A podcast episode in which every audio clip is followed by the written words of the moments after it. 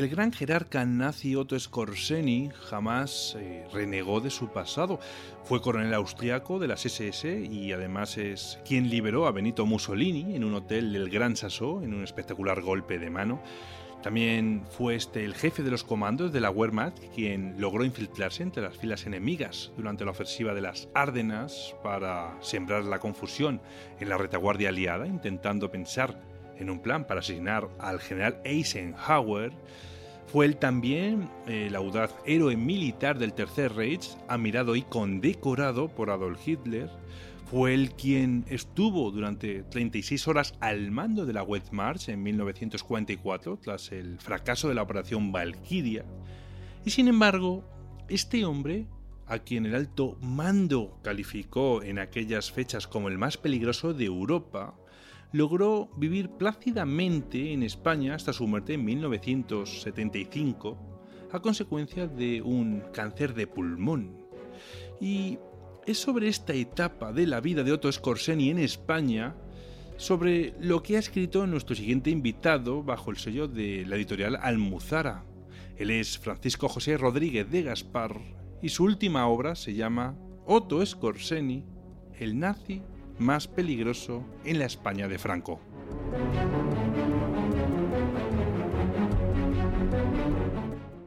Muy buenas Paco y bienvenido a Misterioso Universo en la Red. Muchas gracias a ti por invitarme. Nada, Paco, muchas gracias a ti porque hoy nos vas a hablar de un personaje muy interesante y sé que has buscado y rebuscado un huequito en tu apretada agenda para participar en este programa. Así que bueno, pues te voy a presentar eh, y empezamos con, las preguntas. Eh, Paco, eh, eres licenciado en Ciencias de la Información, te has especializado en el periodismo y también participas asiduamente en medios de divulgación, tanto en la radio como en la televisión. Y la pregunta que os suelo hacer a todos los invitados que tengo el gusto de entrevistar en este programa es por qué habéis escrito sobre el tema del libro, pero en tu caso eh, has escrito sobre un jerarca nazi que ha vivido mil y una aventuras. Y creo que la pregunta en este caso sería cómo no has escrito antes sobre Otto Skorzeny con todo el interés que despierta su vida a poco que investigues en ella. Pero en tu caso, aparte de este interés que pudiera despertar en ti, que estoy seguro de que así fue, bueno, pues creo que también fue porque encontraste algo en la vida de Scorzeni que, que la relaciona con tu ciudad natal. Sí, la verdad es que uno no, se levanta por las mañanas y dice voy a escribir de nazis, ¿no? Tiene que haber un, desencadenante y en mi caso tiene mucho que ver con, mi profesión. Yo, yo, soy periodista de un periódico eh, local en, Toledo, la Tribuna de Toledo, y, entonces, pues, eh, como digo muchas veces, hay veces que, cuesta llenar las páginas de, un periódico hablando de la actualidad de una, de una ciudad de provincias, ¿no? Y, uno se tiene que buscar la fórmula del reportaje. Por suerte, al vivir en una ciudad tan, tan histórica como, Toledo y, al gustarme tanto la investigación histórica, pues, pues eso para mí es un, es un placer.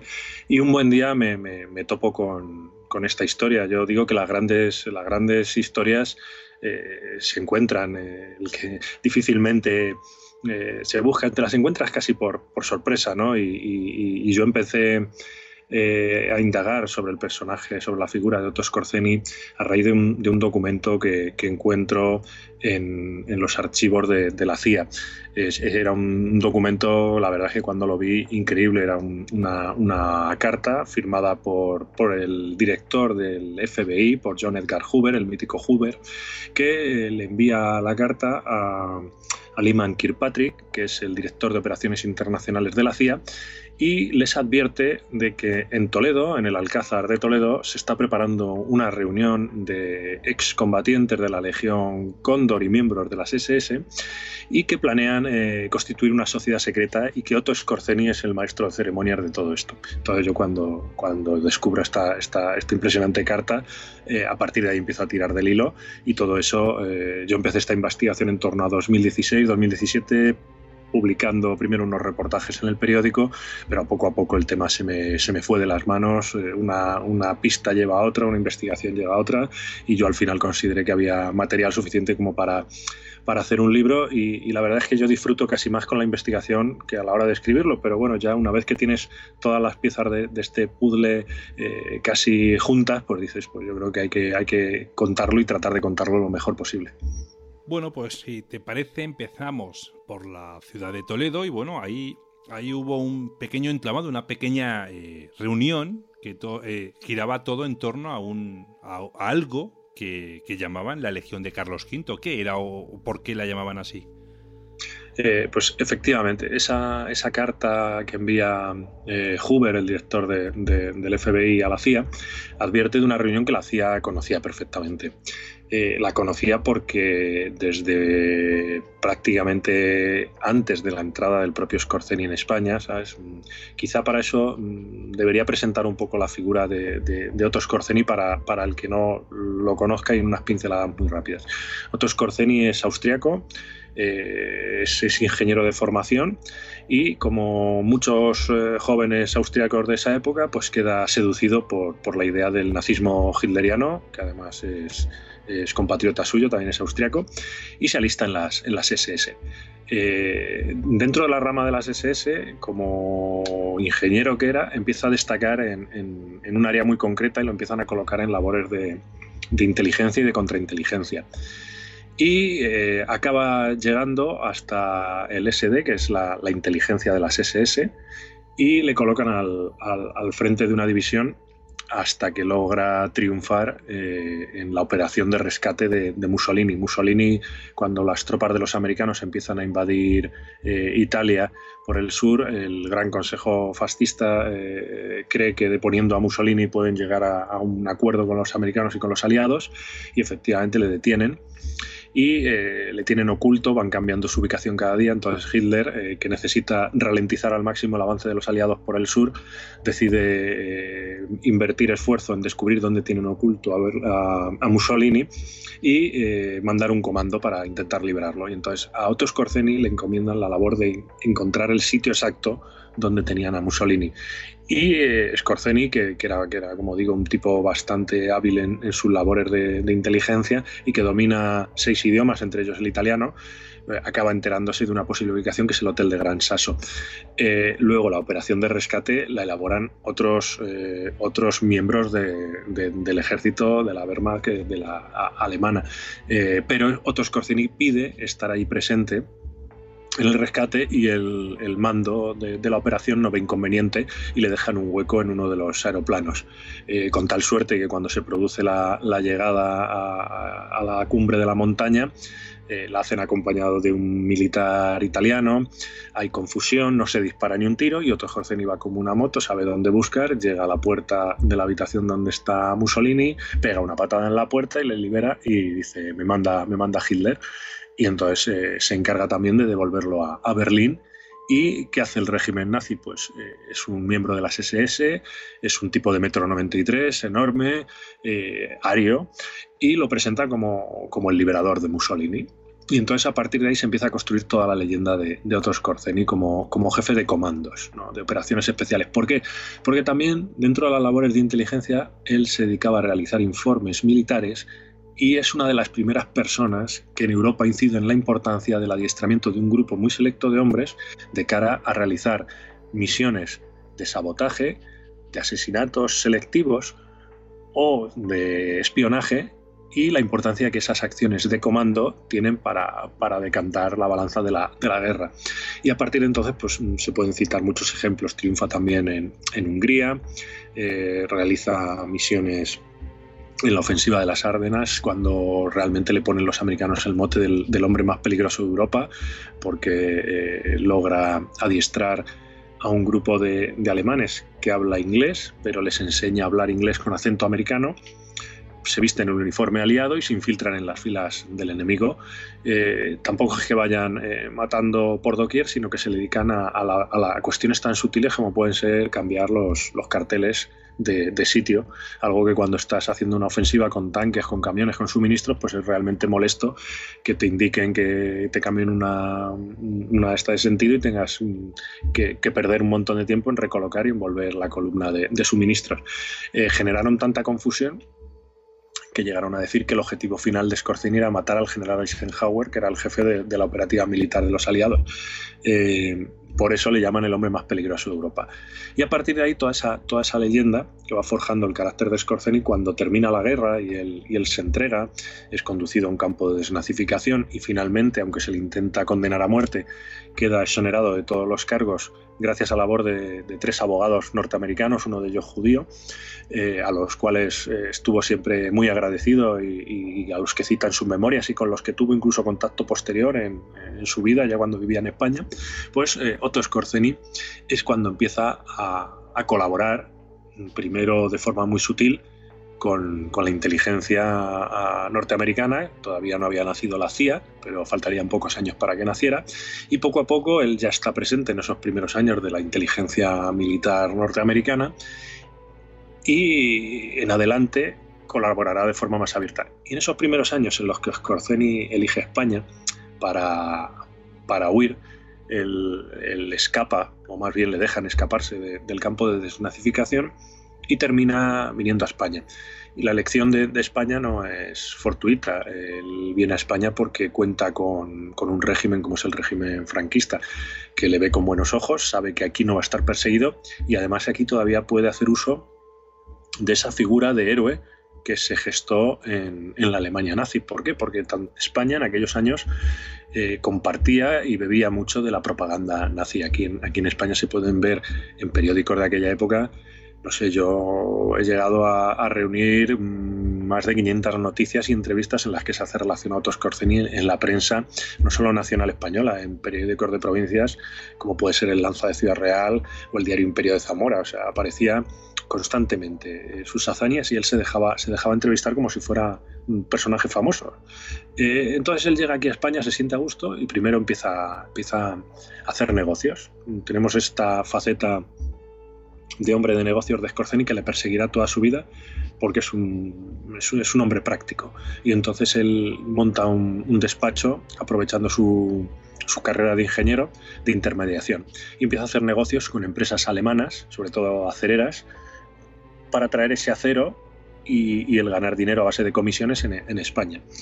Eh, por ejemplo, llega a facilitar una compra de, de acero a la casa Thyssen eh, por valor de 6 millones de dólares de la época, estamos hablando en los años 50, para construir eh, trenes y vías en, Renfe. Y, firma acuerdos bastante, bastante favorables económicamente. Pero en esos primeros años eh, la CIA todavía no se fía mucho de Otto Scorzeni porque Otto Scorzeni juega a muchas bandas. Entonces él, alimenta su figura de héroe del nazismo y se acaba convirtiendo en un, faro de los elementos eh, de refugiados, entre comillas, del nazismo que acaban llegando a España después de la Segunda Guerra Mundial y de la derrota de los fascismos europeos. Eh, y Scorzeni era el faro porque él no se ocultaba, era un personaje casi público. Y entonces alrededor de él empiezan a, surgir conspiraciones eh, de todo tipo. Una de esas es la que nos lleva precisamente a Toledo y ahora, después de, de, todo este rodeo, me incorporo a la pregunta y es la que nos lleva a la famosa carta del FBI y a lo que se llama la Legión Carlos V. La Legión Carlos V es un proyecto para articular una suerte de ejército de retaguardia en España formado por excombatientes alemanes. Estaríamos hablando de una especie de, división azul a la inversa. Es decir, iban a ser alemanes que en el caso de estallar una tercera guerra mundial estarían dispuestos a luchar con bandera española o auspiciados por España contra la Unión Soviética en en el caso de, una tercera guerra mundial entre Estados Unidos y la Unión Soviética. Eso en, los años 50, estamos en, el año 1951, es una situación que solo con leer los periódicos de, la época era muy real. Hoy en día se habla mucho de, la tercera guerra mundial, pero para que los oyentes hagan un, ejemplo claro, eh, había periódicos, en esos días se celebra la conferencia de San Francisco en la que se está tratando la cuestión del armamento nuclear eh, de la URSS y la URSS no quiere renunciar a sus cabezas nucleares, Estados Unidos le presiona y directamente algunos días en la prensa eh, se ponían titulares a cinco columnas que ponía habrá guerra. Luego en, Berlín se produce la muerte por un disparo de un soldado norteamericano en la frontera. Todo eso empieza a enrarecer el ambiente, así que en aquella época sí que se veía como que en cualquier día faltaba una chispa para que se iniciara la, la Tercera Guerra Mundial. Y a raíz de eso surge este proyecto un ejército de, retaguardia. Eh, eh, este proyecto ha sido tratado por, otros historiadores y se conocía popularmente como el Plan Scorzeni. La, novedad, la aportación que, que yo realizo es que concreto que la legión que iba a instaurarse llevaba el nombre de Carlos V y no llevaba el nombre de Carlos V por, por casualidad, llevaba el nombre de Carlos V porque todas las reuniones eh, tenían como marco final el Alcázar de Toledo. ¿Y por qué? Pues eh, es una cuestión muy curiosa porque para eso hay que remontarse a orígenes en los que los nazis consideraban a Toledo una ciudad a la altura de lo que podía ser para ellos Nuremberg. Es muy curioso porque en los memorándum y en las cartas y las correspondencias que he ido recopilando y que van recogidas en el libro, eh, los, alemanes, siempre que, se referían a Toledo, eh, utilizaban la misma palabra y era peregrinación. Ellos venían a Toledo eh, como a un lugar mm, sacrosanto o sagrado. Y eso tiene, tiene su explicación si te metes un poco en lo que es la, la psique de la propaganda nazi. Ellos, mm, para hacerlo, yo siempre pongo un ejemplo de, una coctelera en la que tú vas echando elementos, ¿no? Y vas sacando ahí tus cosas. Entonces, eh, ellos eh, tienen muy presente, eh, por ejemplo, el reino visigodo de Toledo. ¿Por qué? Porque los visigodos son un pueblo ario, son un pueblo bárbaro, de ascendencia germánica, que después de conquistar y saquear toda Europa, se establecen en Toledo podían haberse eh, colocado en cualquier sitio de, lo que hoy es Francia, Alemania, incluso Italia, pero eligen, mm, eligen la península ibérica y concretamente la ciudad de Toledo frente a otras ubicaciones que a lo mejor los romanos potenciaban más, como pudo ser Mérida, eh, Tarraco o Córdoba, incluso Hispal y Sevilla. Bueno, pues ellos eligen Toledo. Entonces, mm, mm, ese, esa elección para los, para los nazis no es casual. Y además, eh, si siguen metiendo más elementos en esa, en esa coctelera ideológica, hay una cosa muy curiosa. Y es, eh, eh, ellos son y llevan por bandera que son el tercer Reich, el tercer imperio alemán. Pero claro, el primer Reich es el Sacro Imperio Romano Germánico. ¿Y cuál es el emperador más famoso del Sacro Imperio Romano Germánico? Pues Carlos I y V de Alemania el, emperador Carlos V. Eh, Carlos V, eh, si bien es cierto que no tiene una capital política porque gobierna de forma itinerante su imperio, eh, pues si hubiera que elegir y decidir cuál era la capital espiritual, religiosa de Carlos V, pues es, mm, bueno, yo creo que está bastante claro, Toledo, ciudad imperial, con todos los elementos. Masinri construye su palacio imperial en Toledo, el Alcázar de Toledo. Ya tenemos la ubicación. Los visigodos, luego Carlos V y en el Alcázar. Y encima en el Alcázar se produce un tercer elemento que hay que añadir a esa coctelera ideológica que batían los nazis, y es que en el Alcázar de Toledo, cuando estalla la Guerra Civil Española, eh, se produce lo que desde la prensa alemana se vende como la primera victoria del fascismo sobre el comunismo en un campo de batalla. Es el asedio del Alcázar de Toledo. Eh, los eh, atrincherados en el Alcázar son, son liberados y eso se vende, se va siguiendo día a día como si fuera un serial por, por la prensa alemana. Ah, en el diario oficial de las SS, que se llama La, Escuadra Negra, eh, que era un periódico que tenía una tirada cercana al millón de ejemplares diario, eh, se van contando los episodios con todo tipo de, adjetivos de heroica gesta, eh, por lo cual tanto la, liberación del Alcázar, que fue aprovechada por el régimen franquista como un golpe para propagandístico para, ensalzar sobre todo a Franco como, líder del bando sublevado, pues en, Alemania también se vende mucho como una victoria de la, que, de las que son partícipes y lo justifican por eso mismo, porque para ellos no ocurre en un lugar casual. El fascismo tiene que vencer al comunismo en Europa, en el mundo, por primera vez en la ciudad de los godos, en la ciudad de los visigodos, en, la capital espiritual del primer Reich y precisamente en el palacio que manda a construir Carlos V. Y es por eso que desde que se produce ese momento, todos los años, hasta el año 43, en el Alcázar de Toledo se celebra eh, una visita obligada. Todo, todo alemán que viene a España con cierto cargo tiene que hacer parada obligatoria en el Alcázar. Van a poner flores a la, Cruz de los Caídos. Y, es más, las juventudes hitlerianas tenían, y, el partido nazi en España tenía obligado una vez al año acudir a Toledo a celebrar un acto de homenaje, eh, recordando todos estos elementos que acabo de poner yo encima de la mesa. Y entonces, por eso, Otto Scorzeni decide que a la Legión, que va a ser una especie de división azul a la inversa, la mejor denominación que se le puede poner es la vinculación de lo alemán y lo español, Carlos V, y por eso eligen Legión Carlos V. Pero es más, eh, la reunión la celebran en el patio del Alcázar, donde hay una escultura que se conoce como, tiene el nombre de Carlos V derrotando al furor. Esa escultura se encarga en el siglo XVI por el propio emperador. Se representa a sí mismo con armadura, derrotando a, al enemigo mitológico griego de, eh, la, del furor, el furor. Entonces, eh, en aquella época, eh, eso tiene una simbología, ya la tenía para Ginto, él hace una simbología como que él derrota al furor, que el furor es el enemigo, y en aquella época, cuando él manda, encarga la, escultura, el furor es el turco, porque los, derrota en, la batalla de Lepanto. Pero años más tarde, ¿Qué hace Otto Scorzeni y, sus, y sus amigos? Utiliza ese elemento y entonces ellos preparan una reunión en Toledo el 27 de septiembre de 1951 para crear un ejército de excombatientes de las SS que va a llevar por nombre la Legión Carlos V y hacen el juramento en el mismo patio en la escultura. Y para ellos, Carlos V ahora no está derrotando al turco ni al furor, está derrotando al comunismo, que es su enemigo.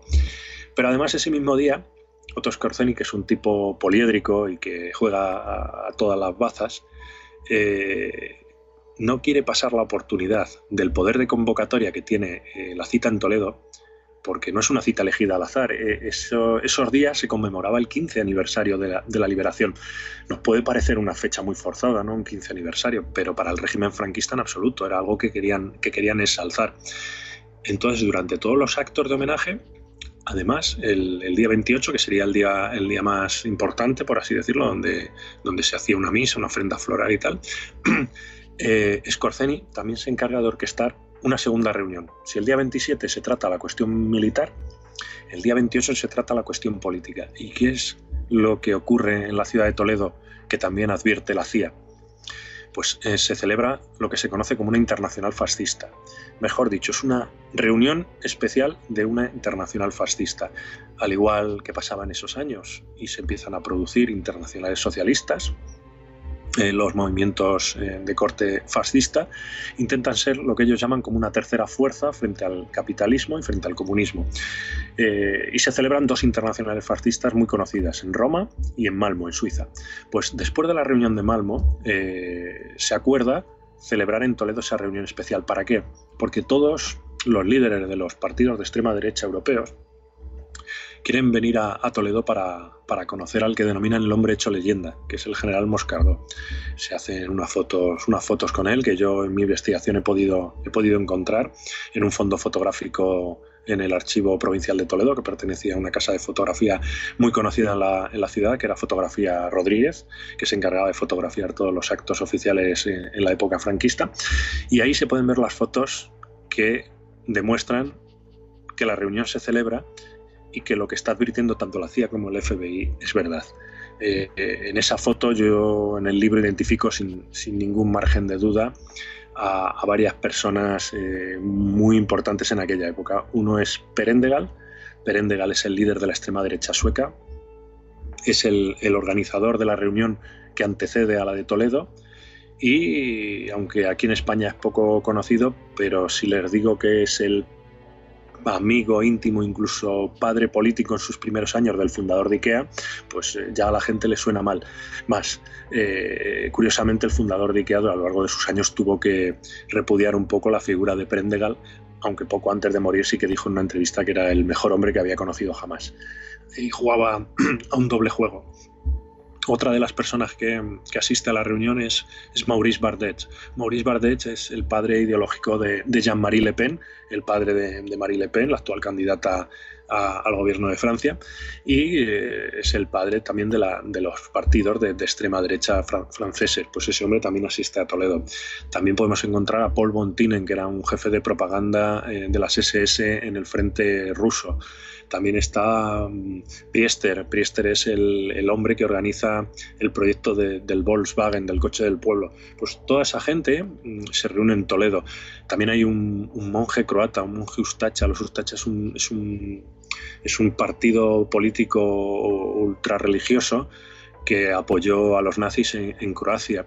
este hombre era un monje franciscano y, se cuenta que los propios monjes franciscanos Ustacha eran guardianes de los campos de concentración en Croacia y que se caracterizaban por su, por su violencia. Pues eh, tenemos también a un monje Ustacha, eh, Abraham Komaric, presente en Toledo. Eh, con todo ese caldo de cultivo, ¿qué es lo que hace Scorzeni? Eh, Scorzeni está jugando, como he dicho antes, a todas las bandas y por un lado está asegurándose un papel destacado en la configuración de lo que pueda ser un, ejército de retaguardia que se está montando en España y lo está montando él, pero en Alemania eh, hay un ejemplo similar. El coronel Snet está montando algo, algo parecido bajo su nombre, eh, buscando también excombatientes que estuvieran dispuestos a luchar en bando norteamericano contra los rusos. Y todas esas articulaciones, eh, el Scorzeni tiene contactos con el coronel Net y habla con otros grandes generales que ya estaban retirados como Guderian o personajes muy importantes de lo que fue el ejército alemán. Eh, pero finalmente no estalla ningún conflicto. Entonces, bueno, esa, esa baza la juega, pero, pero claro, con el paso de los años se vio que no, que no estalló una tercera guerra mundial. Y por otro lado estuvo la, la cuestión política en la que él eh, se aseguró mm, estar presente en la mayoría de, intrigas, de conspiraciones, ayudar a antiguos mm, nazis que estaban siendo perseguidos en Europa a escapar a Sudamérica, lo cual le ganó eh, la fama de ser el líder de, la supuesta Odessa. Yo, para mí personalmente Odessa, Odessa nunca existió y es un nombre eh, muy cinematográfico de una organización clandestina ¿no? para llevar eh, nazis a Sudamérica. Pero es que no hace falta que exista Odessa, porque existieron otras muchas organizaciones que sí que fueron perfectamente reales y en las que eh, participaba, están muy documentadas y se dedicaban precisamente a eso. Mira, te puedo citar dos, una es la Araña y, la otra es la Hermandad. Ambas, ambas asociaciones, que eran asociaciones de excombatientes de las SS, se encargaban precisamente de ayudar a sus camaradas a, escapar de Europa eh, con dirección a, Sudamérica. Y, ese es el, caldo de cultivo y el panorama que, me llevan a mí a la figura de Otto Scorzeni y que eh, Otto Scorzeni eh, juega un papel importante en las reuniones de estos dos días en, en Toledo.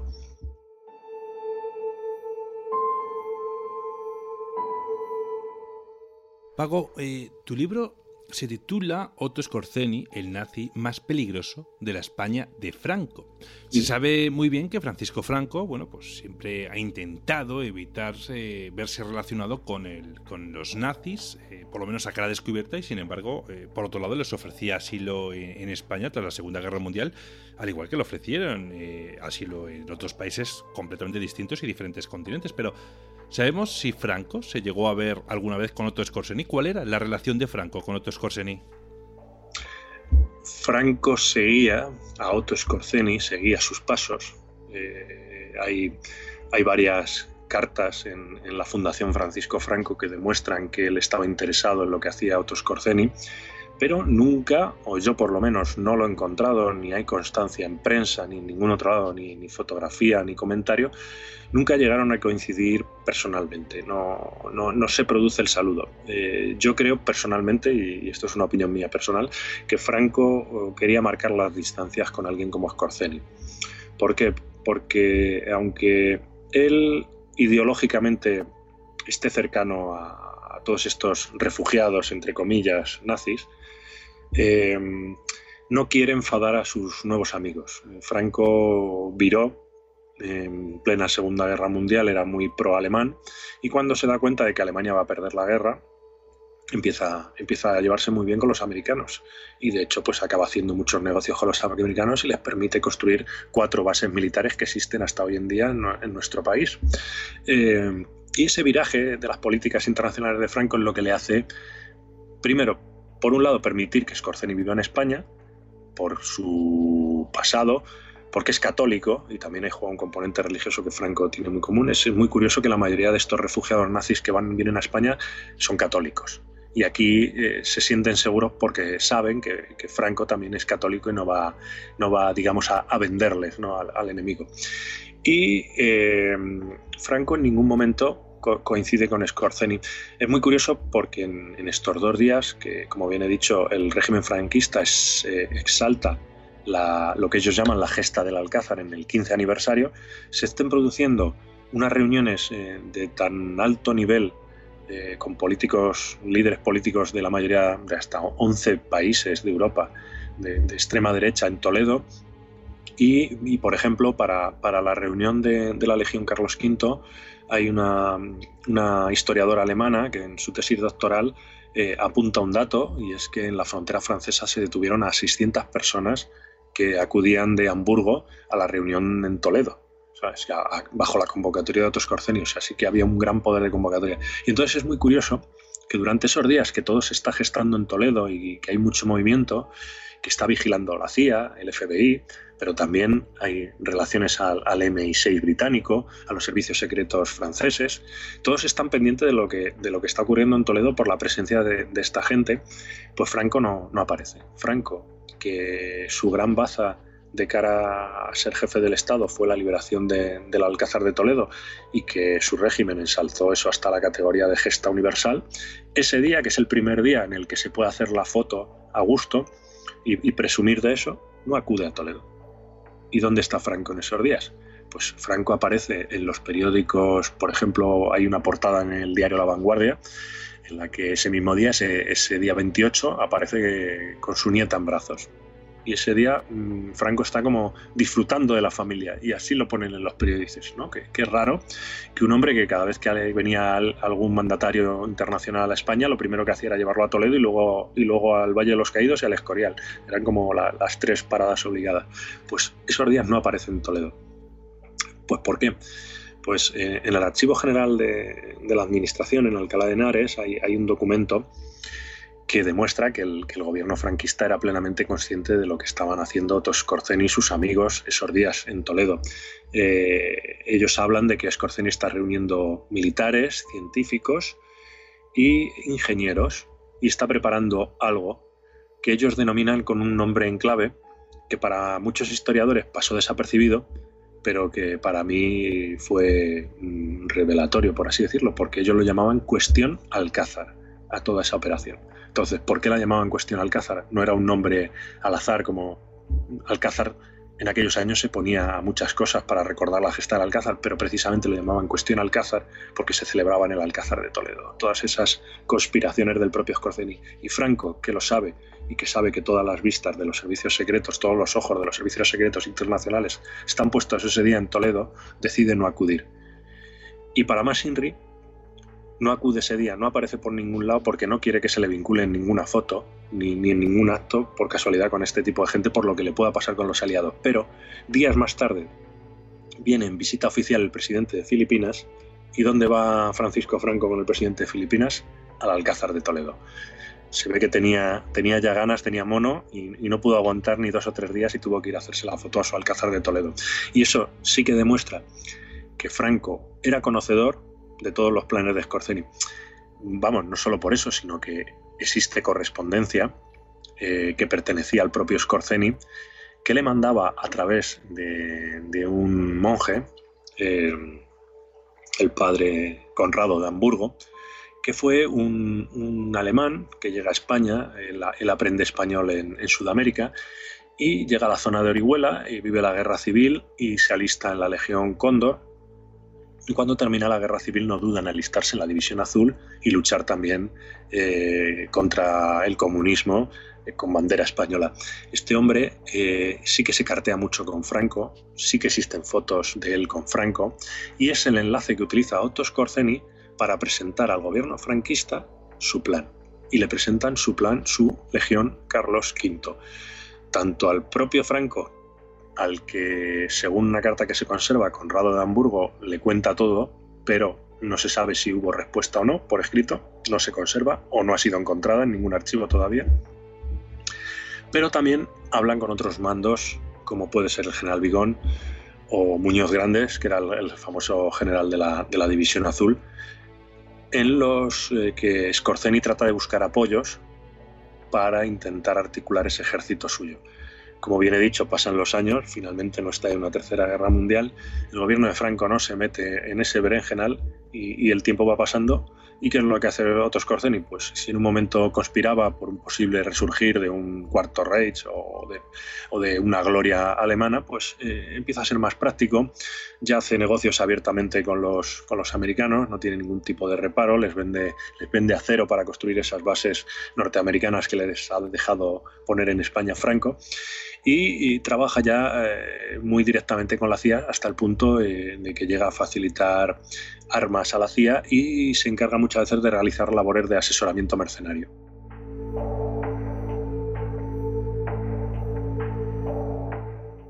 El personaje de Otto Skorzeny, al igual que imagino que otros jerarcas nazis, bueno, pues fue perseguido eh, por sus crímenes de guerra, pero lo que no, lo que no entiendo es cómo consiguió eh, zafarse de esa pena de muerte que otros compañeros suyos no fueron capaces y sobre todo cómo consiguió convencer al Mossad para que no le ejecutaran. Pues mira, es, sencillo. Cuando Otto Scorzeni se sienta eh, ante un tribunal y los cargos eh, que incluyen es la pena capital, ahí le piden la pena de muerte. Principalmente se sustenta en el hecho de que le acusan de matar soldados eh, sin realizar un, juicio de guerra y le acusan de estar detrás del intento de asesinato de Eisenhower. Esas eran los, las principales bazas que tenían los norteamericanos para ejecutar a Scorzeni. Pero, como bien he dicho antes, él cuenta con tres abogados norteamericanos y realizan una defensa perfecta, como si estuviera casi preparado, ¿no? Y, ahí lo dejo, yo, no sé eso, pero, la verdad es que estaba todo muy, muy, muy cerradito. Y bueno, al igual que los norteamericanos se sirvieron de gentes como Von Braun para luego montar sus proyectos espaciales y tal, pues también se sirvieron de gente como Scorzeni para montar su, inteligencia militar. Pero bueno, volvamos al, caso del, juicio. Y cuando llega el momento del juicio y presentan estos, estas acusaciones, realmente no tienen nada donde sustentarse. Scorzeni eh, pide que se demuestre que, él tiene las manos manchadas de sangre, él dice que él no ejecuta a nadie, y que no, que presenten un, solo testimonio en el que alguien diga que ha visto a Otto Skorzeny eh, ajusticiar a, algún prisionero de guerra sin, un juicio justo. Y, la otra cuestión tampoco se logra demostrar que esté detrás del asesinato de Eisenhower, no hay pruebas eh, plausibles. Y la otra acusación, y esta ya sí que tenía mala escapatoria, es que eh, utilizar el, uniforme enemigo en tiempos de guerra es un delito capital. Y entonces, efectivamente, ahí Scorzeni no puede escapar. Pero, ¿cómo logran sus abogados redimirle? Pues presentan un testimonio a la inversa. Logran traer a la sala a lo que sería eh, el, homólogo de, de Otto en el ejército británico, ¿vale? Y este hombre eh, confiesa ante la Cámara que realmente los británicos han hecho lo mismo, incluso los americanos, y que muchas veces en la guerra pues eh, tienes que utilizar el uniforme del enemigo para hacer labores de infiltración y que muchas veces pues no puedes dejar atrás prisioneros y deben ser ejecutados. Y lo cuenta así con total crueldad, eh, como, es la guerra, por otro lado. Y entonces finalmente Otto Skorzeny es exonerado de todos los cargos de pena máxima, pero como es miembro de las SS, tiene que ir obligatoriamente a un campo de desnazificación. Desnazificación, esta palabra que se ha puesto tan tristemente de moda ahora con, la guerra en Ucrania, pues esto eh, eh, ya se crea eh, en esos años del final de la Segunda Guerra Mundial. ¿Qué era un campo de desnazificación? Pues un campo de desnazificación era un lugar donde tenían que ir los más radicales, especialmente los miembros de las SS. hay que incidir en que los miembros de las SS no juraban lealtad a Alemania, juraban lealtad a Adolf Hitler. Y entonces se veía como sospechoso que un miembro de las SS no fuera eh, instruido o vigilado para ver mm, qué grado de fanatismo tenía. Si un miembro de las SS no pasaba por un campo de desnazificación, en la Alemania de aquella época ya poco más que podría optar a ser un paria. Eh, laboralmente no iba, no iba a tener posibilidad de incorporarse a ningún trabajo que fuera peón de albañil. Entonces, muchos miembros de las SS que que bien por fanatismo, bien por interés o bien por, pura moda, ¿no? en, esa Alemania que apoyó masivamente a Hitler, pues tuvieron que pasar por campos de desnazificación.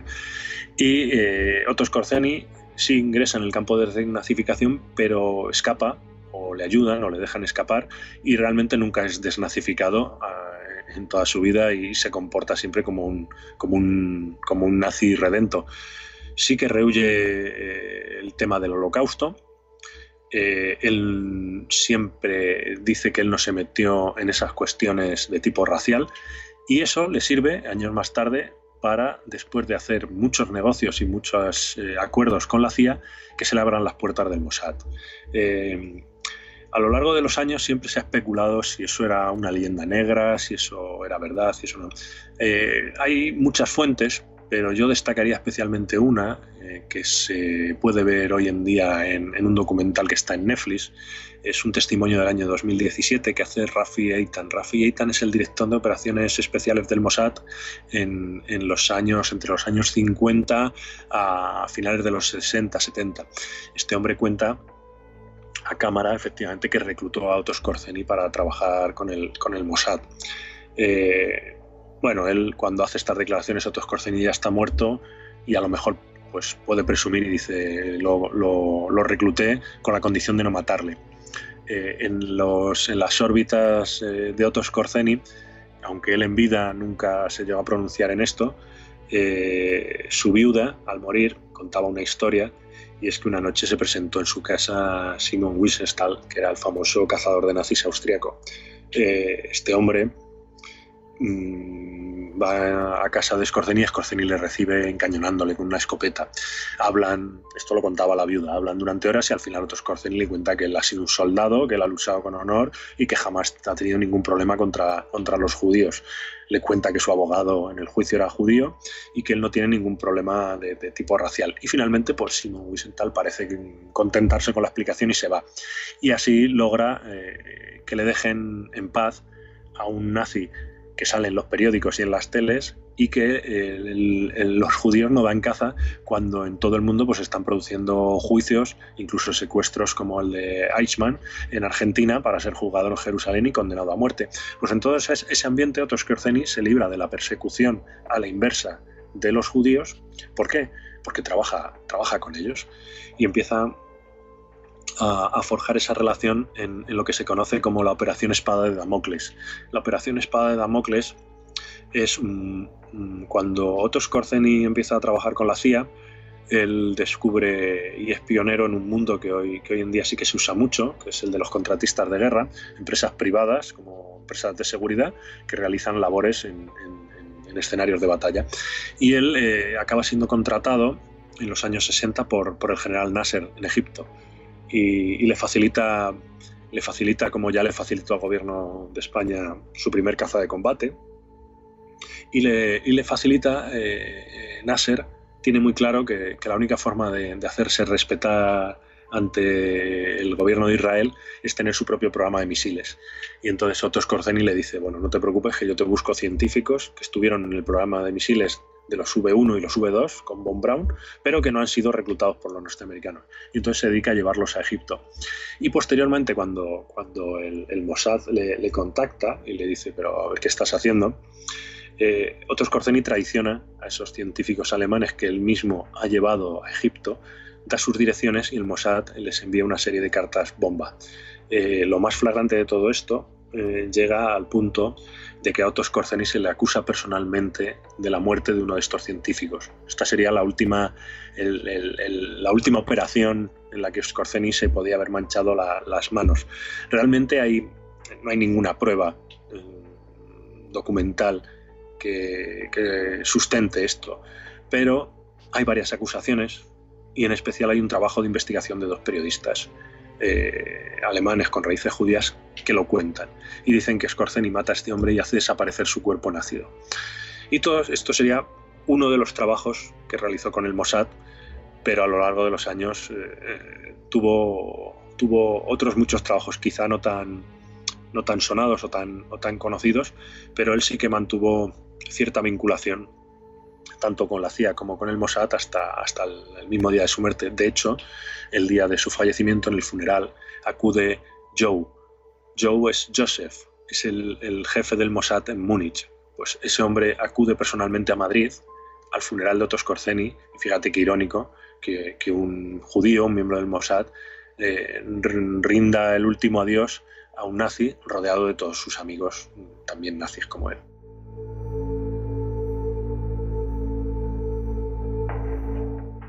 Y para, ir terminando, que tampoco queremos que desgranes mucho más del libro, la verdad, porque nos has contado muchísimos datos y aunque parezca increíble, eh, queridos amigos, todo lo que nos ha contado es una pequeña parte de lo que vais a poder encontrar en este, en este gran libro que ha escrito nuestro invitado. Bueno, pues eh, me gustaría que, eh, bueno, pues que nos hablases del motivo o por qué le, le conocían como bajo el seudónimo de cara cortada a Otto Scorzeni pues eh, le llamaban Scarface, cara, cortada, también se lo, se lo ponen los, los, norteamericanos, por las eh, enormes cicatrices que tenía en su, en su, mejilla, en una de ellas. Eh, ¿De dónde proceden estas cicatrices? Pues estas cicatrices vienen de sus años de universitario en Viena. Él pertenece a una hermandad, una hermandad de herederos de las hermandades de caballería, ¿no? una hermandad universitaria, y el rito iniciático para pertenecer a esa hermandad es un duelo con sable a cara descubierta. Y el objetivo del duelo es marcar la cara del rival. Pero no solo eso, el que te marque el rival también es motivo de orgullo y demuestra eh, tu virilidad, tu honorabilidad, tu, caballería. Eh, Otto a, raíz del tamaño de sus cicatrices, eh, estaba situado en un punto muy alto de ese escalafón de, lo que podría ser, hoy a lo mejor en día lo llamaríamos una, banda ¿no? juvenil, ¿no? estas bandas que tienen ritos de iniciación, pues, pues eh, eh, a ojos vista de un Otto Scorzeni universitario, en una hermandad en la que se creen más que delincuentes, como pueda ser hoy en día, herederos de las órdenes de caballería, marcarse la cara es sinónimo de orgullo y lucir las, cicatrices demuestra lo, caballero, lo honorable y el, valor y la capacidad de sacrificio que tengas. Todo eso, Otto Scorzeni lo metía dentro de su paquete de figura para, ensalzar más su leyenda. Otto Scorseni, el nazi más peligroso de la España de Franco, de la editorial Muzara, es del libro que nos ha hablado hoy nuestro invitado. A través de este libro vais a poder encontrar los diferentes negocios que llevó a, cabo eh, durante su estancia en Madrid, Otto Scorseni, eh, de cómo intentó crear un ejército secreto en España con antiguos miembros de la Waffen-SS, o por ejemplo sobre cómo manejaba esa contrainformación para conseguir todo aquello que os se propusiera. Así que os va a encantar sinceramente este libro porque habla sobre este jerarca nazi lleno de sorpresas, os lo aseguro, lo recomiendo. Así que nada, Francisco, si quisiéramos seguir tu estela en las redes sociales, blogs o canales de divulgación, ¿cómo y dónde podríamos hacerlo? Pues en, redes sociales eh, estoy en, Twitter, eh, ¿sabes? Se me puede encontrar en, Twitter, eh, Rodríguez Paco. Y, realmente, aunque tengo perfil en, Facebook, hace ya muchos años que no, que no lo actualizo apenas. Y, la verdad es que ahora mismo solo estoy presente, solo estoy presente en, Twitter. Pero bueno, también me pueden seguir a través de, de, las noticias del periódico en el que trabajo, de la Tribuna de Toledo, y, bueno, a, través de los libros que esperamos seguir sacando de aquí en adelante. Por supuesto, y estaré encantado de seguir leyendo todos tus trabajos y bueno, por supuesto tienes un hueco eh, muy grande en este programa para participar tanto como quieras y desees. Así que Francisco, muchísimas gracias por hablarnos de tu último trabajo y por el tiempo que nos has dedicado hoy. Cuídate mucho y un abrazo. Pues nada, muchas gracias a ti Víctor y, y nada, a tu entera disposición.